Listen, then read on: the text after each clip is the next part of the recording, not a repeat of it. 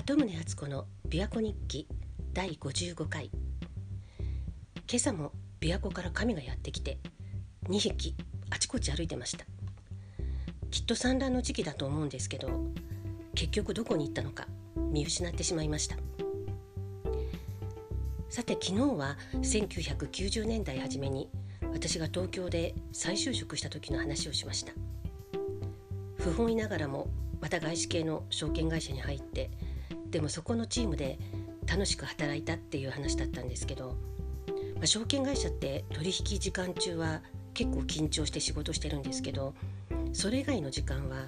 逆にリラックスして楽しく喋ったりしてたんです。ところがしばらくして私は東京から大阪に長期出張を命じられました。大阪の証券取引所の中に自社専用の先物の取引ブースを設けるためだったんですけど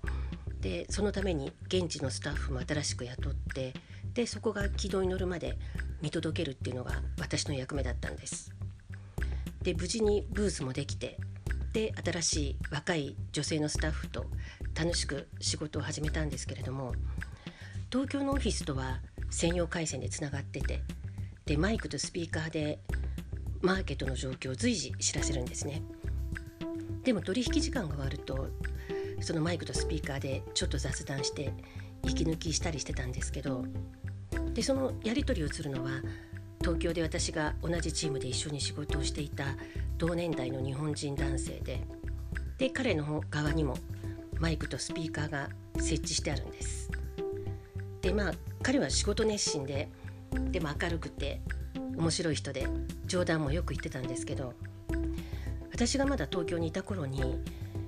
ジャックっていうあの豆菓子のスナック菓子のコマーシャルが流行ってたんですね。これが面白くて私たちの間でよく話題になってたんですけどもうシリーズ化しているコマーシャルで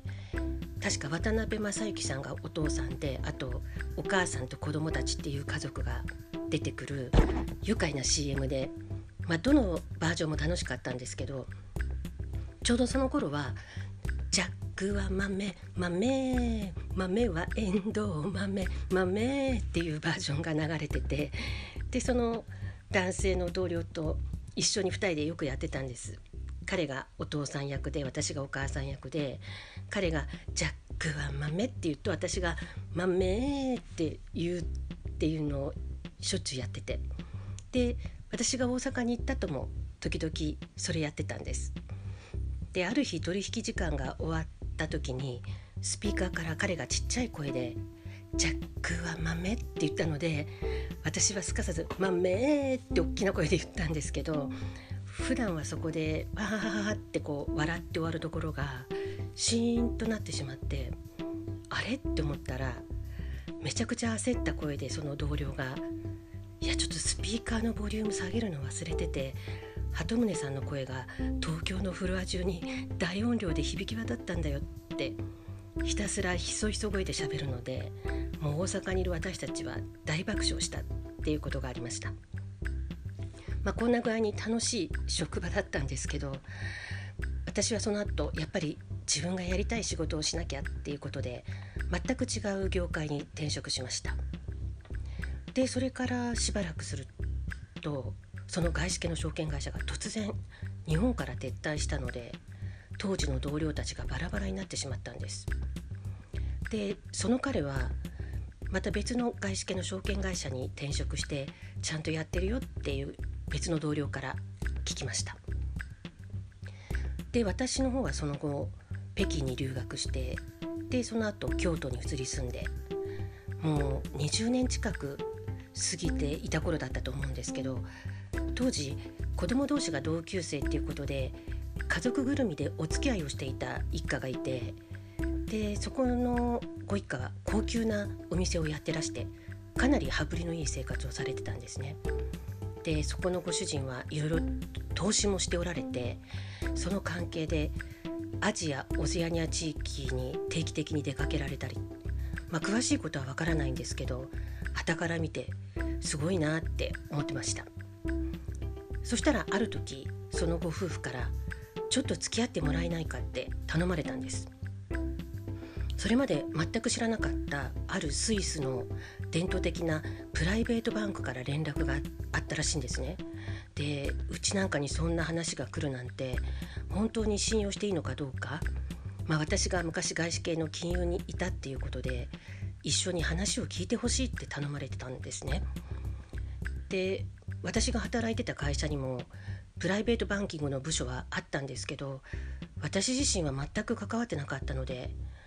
私が役に立つかどうかわからなかったんですけどでもまあこんな機会はないだろうと思って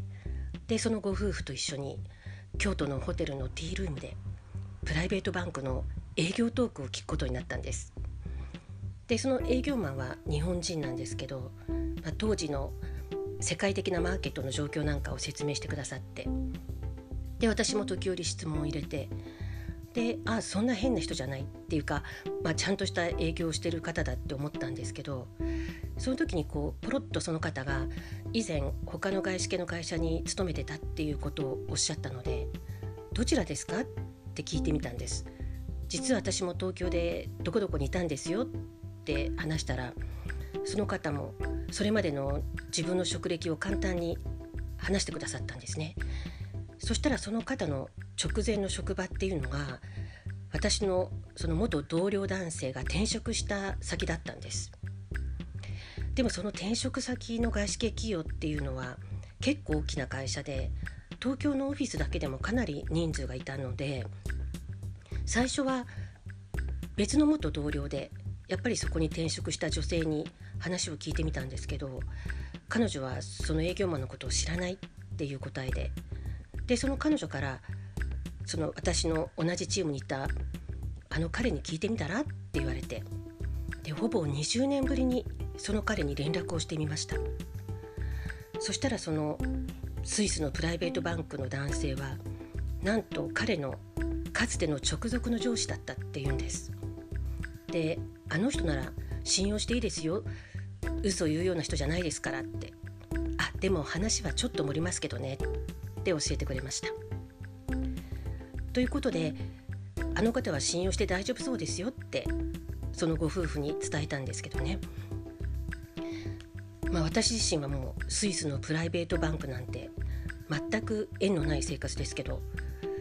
人はどこでつながってるか本当に分かりませんあの外資系の証券会社仕事は好きじゃなかったけどいいチームだったし楽しい職場だったなって懐かしく思い出します会社は日本を撤退してお堀が見えるオフィスも別のビルに建て替わって全ては消えてしまったんですがでも思い出だけは心に残ってます鳩宗敦子でした。